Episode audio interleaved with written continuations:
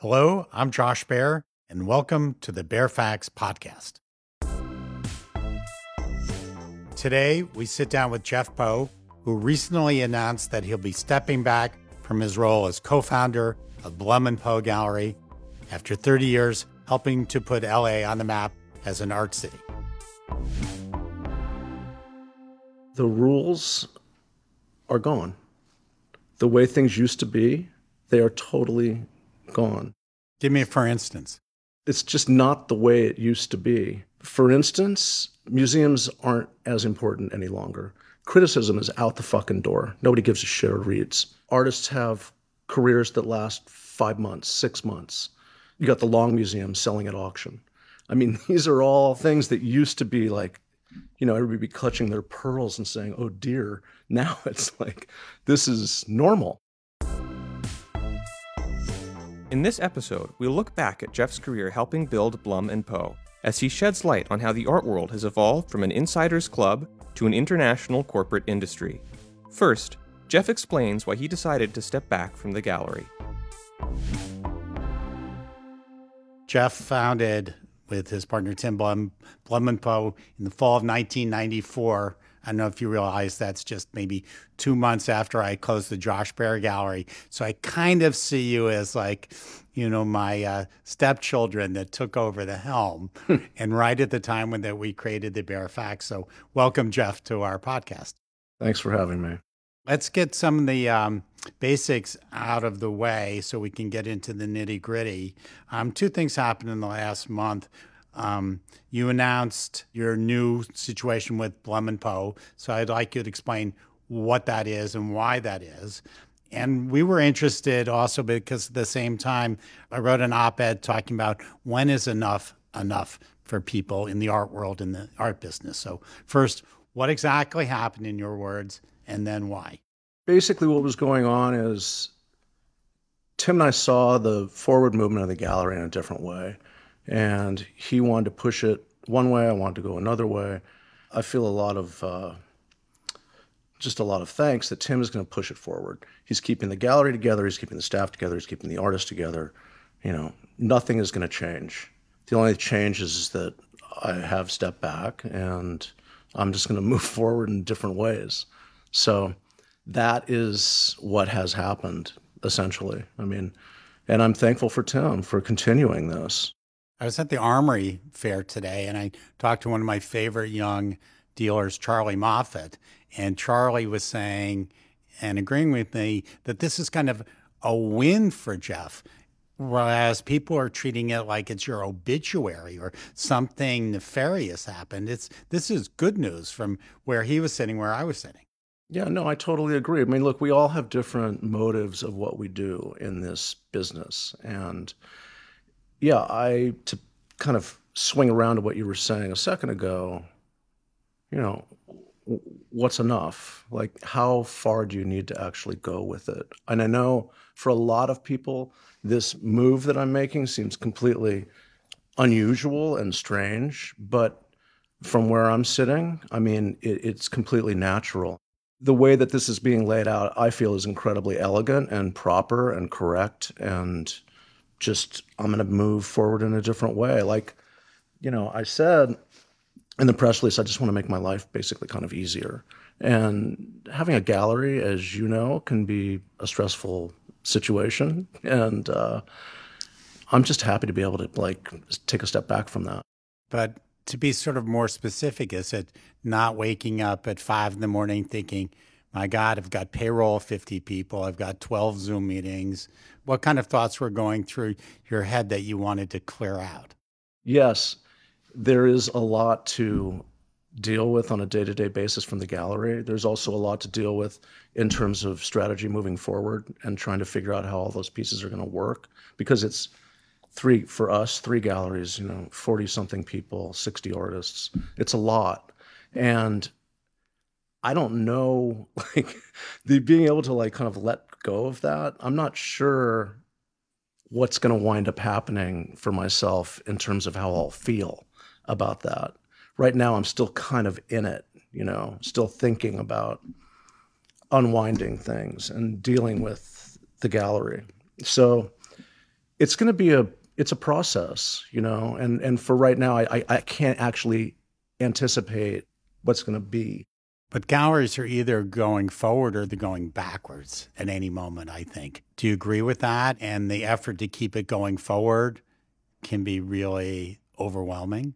I think it winds up for every gallerist is different. You know, who knows what their strategies are? Everybody has a different strategy. For ourselves, it's really, of course, it always swung back to the artist and trying to do the best that we can and be able to have a proper platform to be able to show the work and do the right thing. Well, for the artists, they're either going forward or they're being left behind. So the pressure from them is where's my next museum show? When's my next big this, my next commission? They, they can't just stay in stasis, right? No, of course not. But I mean, the galleries, I mean, you said, does a gallery need to go forward?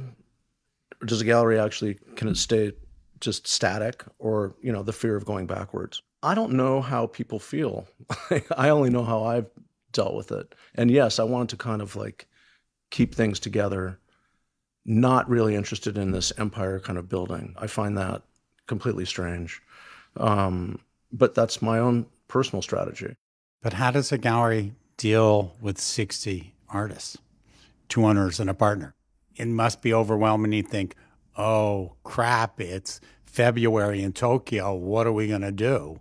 And that's a force for growth. But how much time can you spend with each artist? If you spoke to each one of them an hour a week, which doesn't seem like much as a dealer talking to an artist they work with, that's 60 hours. That's five 12 hour days. That's the old school. When I my gallery talk to every artist every day. You had 10 or 15 artists. That's the old school, but that doesn't really happen as much anymore. There's liaisons who deal with the with the artist. And yeah, that's what the, what the hell is that term? Well, no, that's the way it goes. You don't have the time for it. Yeah, of course you reach out and talk to artists. You go over and do studio visits, you hang out.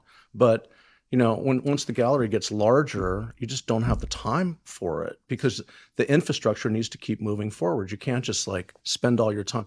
That's the beauty of having a young, small gallery is you can actually really focus.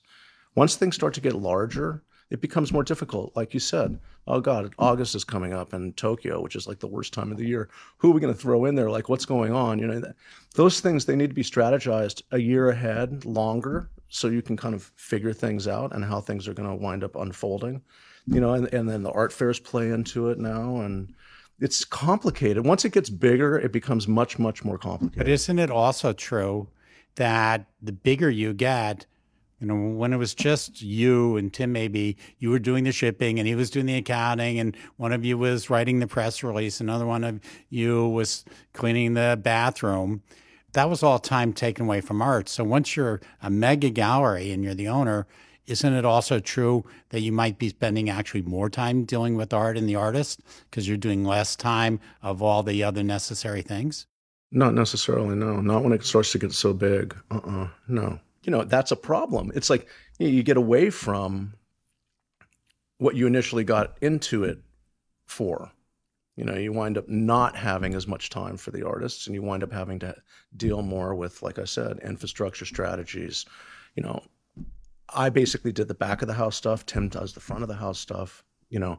That's also a huge advantage that we had over most galleries is that we had this partnership and that we did disparate things. Our kind of overlap subset wasn't that much so we were able to actually kind of divide and conquer in a certain sense. And I think it, it really worked. So going forward, are you going to be able to do just the things you like to do? Yes. Or are you going to be just like hiking in Malibu? That's the thing I like to do. I mean, Yes, and of course I'll still be involved with art and artists. I'm, I do not know exactly what that looks like right now. You know, as I said publicly, I did the you know the real estate for the galleries always, and I like doing real estate, so I'm going to do that. I'm just going to be able to not have to think about what we're going to be programming in 24. After the break, we'll hear from Jeff about the difficulties of keeping up with the competition as a gallery owner in the new era of the art world. This episode is brought to you by art and tech innovator TR Lab. TR Lab partners with artists, foundations, and institutions to develop unique digital art experiences with an educational mission. Visit trlab.com to see how TR Lab is fusing blockchain technology with fine art expertise to pioneer the future of collecting. The art world is a prudish place and a gossipy place. What's been the reaction from the artists you work with, your friends, and like uh, the Peanut Gallery? Absolute complete support. I mean, not only for myself, but also for Tim and Matt and the gallery moving forward. Like I said, we're all wired differently. So there's like this this kind of shock, like, why would I leave? You know? But why wouldn't I? I mean, it's just like it's like I don't need to do this anymore. And if I'm not getting enjoyment from it, uh, it's just like it's Well, that's okay. why I wrote before this when is enough enough? When do you have enough money, enough fame, enough challenge, enough creativity that I think being a gallerist, you really have to commit yourself to, you're almost a fiduciary for the artist to, to them first. It's very challenging physically, emotionally, health wise. It's like, why wouldn't you, you know, take the win? Yeah. To be constantly at service is difficult, yes. And that's basically what gallerists are. And they're serving the artist, they're serving the collector, they're serving their staff to make sure that they're everybody's together. I mean, it's a lot, it's a lot, it's a lot. What about the competition for keeping and getting artists? That seems like a never ending battle. I find that more of a New York centric thing, you know, especially like what happened today or yesterday, I guess, with Beauvais leaving Zwirner for Gagosian. And there's chatter about it, like, why would that happen? You know, LA never really did that. We don't steal from other other galleries. Now it's an international situation, and you know that happens. Even if you're Barbara Gladstone or Marian Goodman, you're fighting for new artists every day. That hamster wheel of that is how to still be relevant. Isn't that kind of one of the biggest challenges of a contemporary gallery? we started this conversation talking about you know kind of music and shit and i was in punk bands and the gallery's motto was play the game change the rules that's what we were going to do we were going to do everything that was right everything that we were supposed to do but then we were going to show murakami and s- somehow get in statements because we wrote something that nobody had ever seen before and then get in there Statements being Art Basel. yeah, and you know, sh- do this insane show, which you know broke the bank, go for broke, and see what happens. Just not do it in a certain way that was supposed to be done. We were going to do things a little bit differently. Come from LA, not be assholes, not be intimidated. There was a lot of intimidation in those early years towards us. That was kind of like what the fuck, totally stunning, but we never backed down. Now, what's interesting is is that the rules are gone. The way things used to be, they are totally gone. Give me a for instance. It's just not the way it used to be. For instance, museums aren't as important any longer. Criticism is out the fucking door. Nobody gives a shit or reads. Artists have careers that last five months, six months. You got the Long Museum selling at auction. I mean, these are all things that used to be like, you know, everybody be clutching their pearls and saying, oh dear. Now it's like, this is normal. This is what happens all the time. You know, artists would stay with their dealers for decades. Were there contracts then? No. Now there's contracts every day. People suing each other then? Not that much now. Yes. I mean, look at Richard, look at Prince with Instagram and what's going on with that. Everything has kind of exploded. It's almost like it used to be kind of contained and then entropy kind of took hold and now it's all lukewarm. And all the old models are kind of thrown out the door. But again, it comes back to money and greed. And I, for a while, I thought, well, if everybody's making more money, why don't they behave better? Because they have enough. And in fact, it seems to go the other way. It's like the more you have, the more you want, and the worse you can behave because it's about money. Isn't all the what you said about the rules come back to money? Yeah, it does. And connoisseurship's out the door.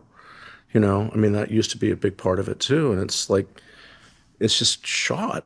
Weren't you a bit naive in some ways at the same time, thinking like Murakami's interesting because I think of what he did that was kind of as exceptional, which was um, the Louis Vuitton store at his show at MoCA. And that seemed radical and crazy at the time. And now that seems like Louis Vuitton's got a different artist bag every three months. Right. Schimmel had a lot to do with that, by the way. I would say more than half of it. As chief curator of MoCA Los Angeles, Paul Schimmel invited Louis Vuitton to install a boutique in the Takashi Murakami retrospective he organized in 2007.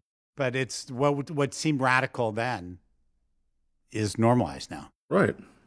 That's again, it's like what I'm saying. It's like things have just shifted and changed. And how do you stay on top of the game? After the break, Jeff and Josh talk about the differences between gallerists, dealers, and advisors, and what makes people successful in each role.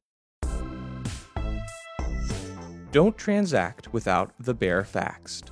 Subscribe to the Baer Faxt newsletter to receive the key developments in the art world and op eds from Josh Baer in your inbox each Thursday, plus special auction editions direct from the sale room, the only report on who bought what and who tried to but didn't get it. Head to thebarefax.com to learn more and check out our full range of content offerings what happens to the new iteration of like Goodman or Paula? You know, what does that look like? As those galleries that were so significant kind of shift and change, you know, what steps up? Or you look at somebody like Arnie. Arnie Glimcher founded Pace Gallery, while Paula Cooper and Marian Goodman founded galleries under their own names. And I'm talking about, you know, the older generation. Eh, but Arnie, who's a fucking genius, is still absolutely, completely curious and opens up this small space down the street. I mean, that's a really super interesting, like, reiteration of what he's done over the years. It's almost like he's circling back to his early t- early days, literally by taking the the name of the gallery. Well, I think what keeps me optimistic is that people really succeed, they actually love art. So Arnie's doing that because he loves art. And whether it's, you know, Tobias Meyer when he was at Sotheby's and all the talk. He loves art. Larry, he loves art. Larry Gagosian founded Gagosian Gallery. And the people, they, they have all many characteristics, but one characteristic that the one people that succeed in this business have is they love art. Do you think that's true or not true anymore? No, I think that the people that succeed, they love art, but they love something else too, which is the artist. If you're a dealer, you have to love the artist because that's where it comes from. Like art consultants love the art and the money. Do they love the artist? They don't give a shit. Art dealers, successful ones, love the artists. Well, do you use gallerist and art dealer interchangeably? I mean, that's a term that took off 20 or 30 years ago. Gallerist to be a much higher level than, you know, somebody who flogs a third-rate Frankenthaler. I've never liked it. I mean, you know, art dealer, gallerist, I, we're art dealers. We deal in art, but I know what you're saying. I mean, just in terms of the language you know, yes, then gallerist would be more towards loving the artist than an art dealer would be towards loving the art, you know. Well, since I was an art dealer for a long time and now I'm an art advisor, what does that make me? I think you love the art and I think you love the money, but I think successful people who own galleries love the artist. Barbara Gladstone loves the artist. Arnie Glimcher loves the artist. I guess Larry loves the artist. Some of them. Right. Tim loves the artist. You know, I mean, that's the difference. And I would say for myself, I got to a position where that wasn't healthy for me, what I had to give, because that love is a bit somewhat of a one way street mm-hmm. often. Mm-hmm. And then I turned it into yes, I want to love the object more because there's a lot of artists that I love. I just don't love their art. Right. And there's some artists that I really don't like and I love their art. Right. I mean, can you did you work with artists that you didn't like? Um, not really. No, no. Did you keep artists too long because you like them? Sometimes. Yes, absolutely, one hundred percent. Do you regret that? No. I mean, the, the greatest success and the thing that makes me the happiest about the legacy of the gallery was working with the artists that we worked with so from the very beginning like Dave Muller and Sam Durant and Anya Gallaccio and seeing them get houses, have families, have lives. We all grew together. Could you name a moment that you're most proud of, of like an artist career or artwork? I can't really pin it on like one moment. No, I can't. Not maybe not one moment, or one, artist or one show or one situation. I really can't. There were so many. I mean, there were For me. I identify Henry Taylor with you, mm-hmm. and I remember years ago you did a booth in the Armory, and it's like you need to buy one of these Henry Taylors for one of my clients who collected work in that way, and I didn't get it right then. You may have thought I was blowing you off, but I was listening. And then you did a show in LA maybe six years ago in the gallery that was like full of installation and paintings that blew my mind. And now you see him at MoCA and all this. I think what an achievement to have worked with somebody for helping develop that. That's the kind of thing an advisor can't do.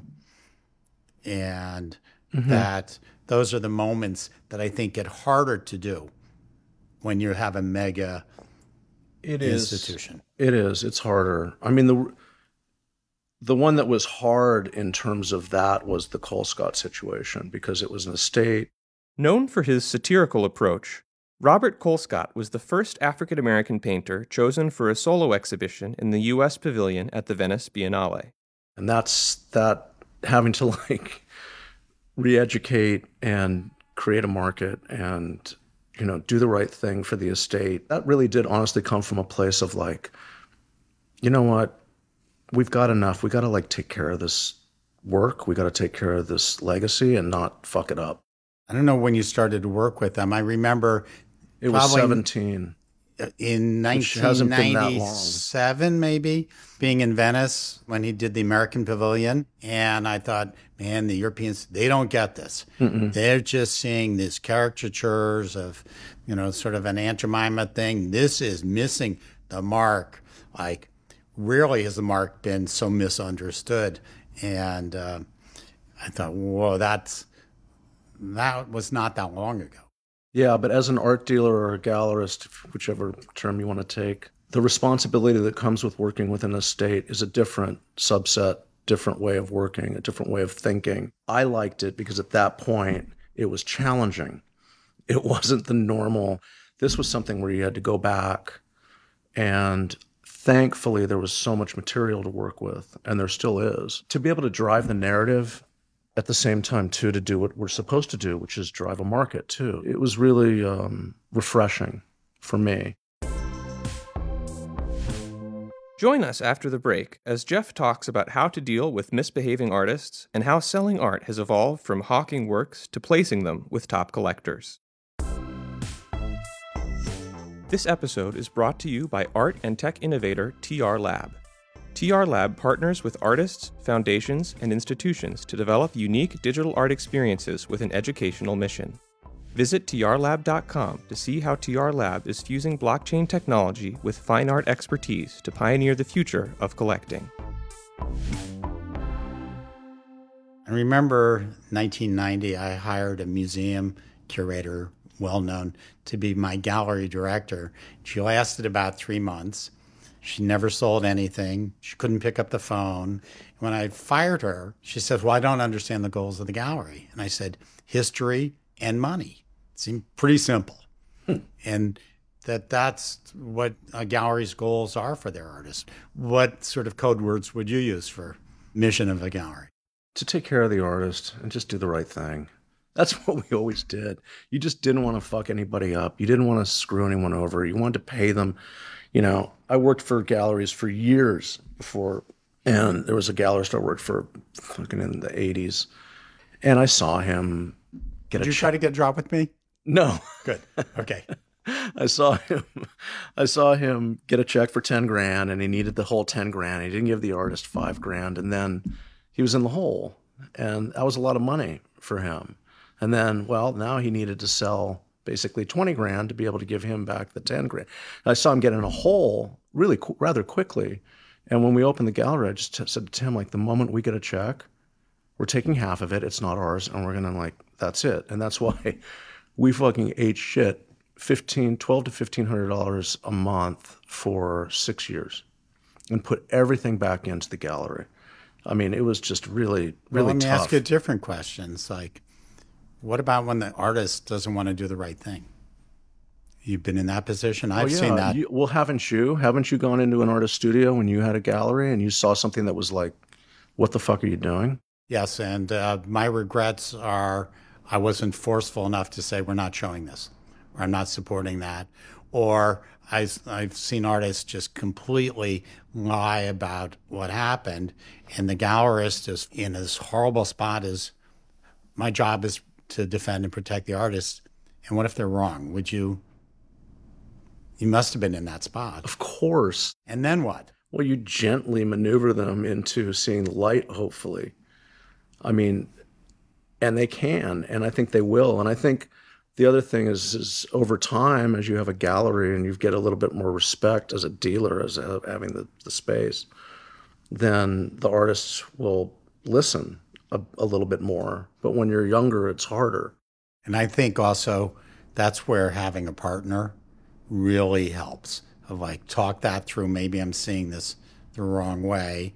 Not so much that it's two on one, but you get verification that wait a second, I don't want to make that move, even though they're trying to push me that way. We have to push back even at that. And I'd say a lot of the mistakes I made were from being alone and not being, you know, as young, but also not being strong enough to to say no. Yeah.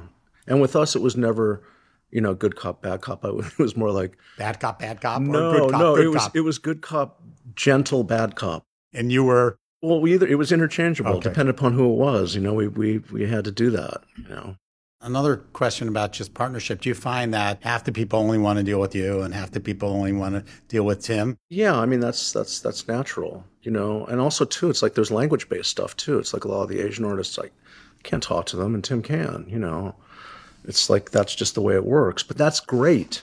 You know, it's like you go deal with that. But I'll I mean, deal with this. collector, it's like, you know, your specialty is young hedge fund guys, and the other one is like, you know, third generation. Well, I find that the other advantage of partnership is you find pretty quickly who's comfortable with what group. Yeah. Oh, absolutely.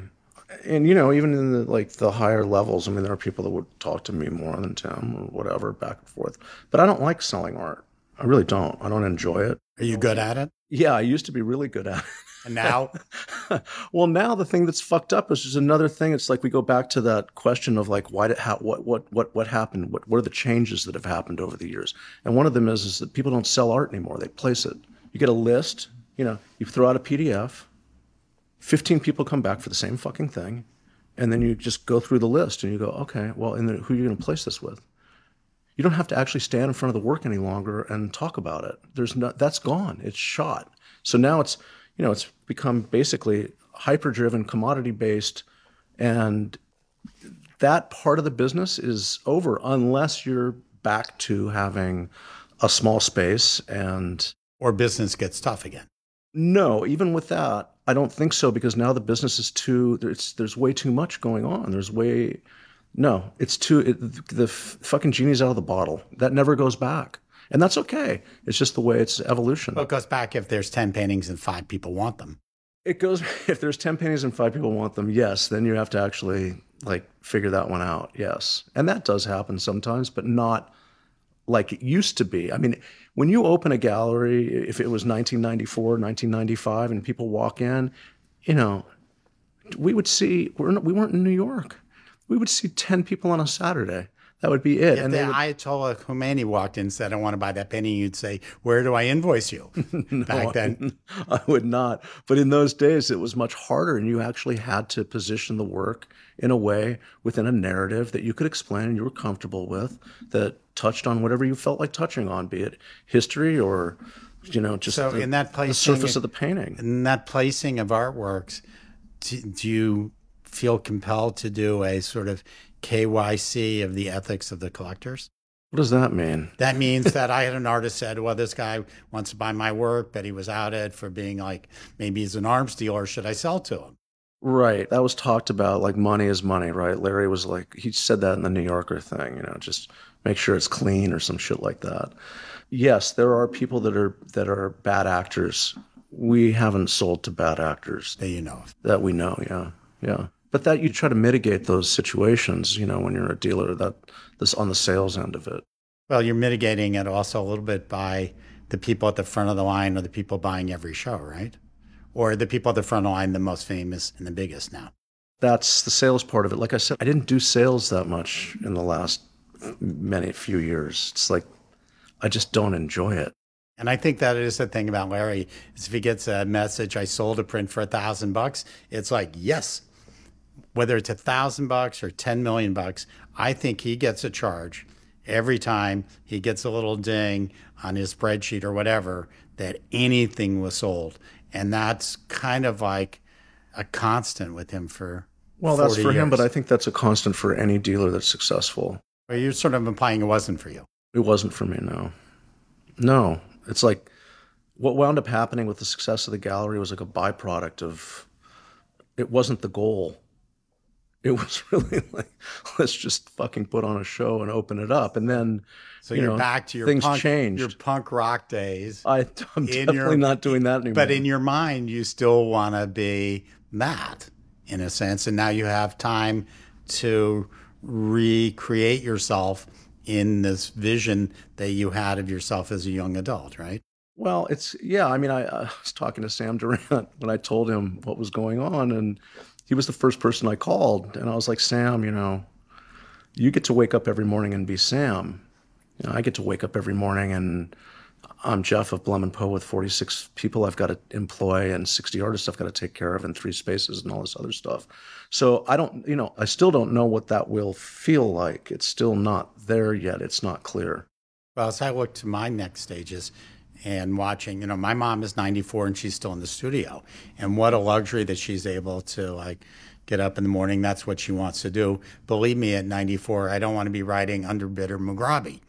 and that's like, you know, a difference of being Sam and being Jeff. Mm-hmm. And I think it's like, you know, I just want to say thank you for 30 years of what you've put in to this business. It's been important to the artists, to the art world, to the public.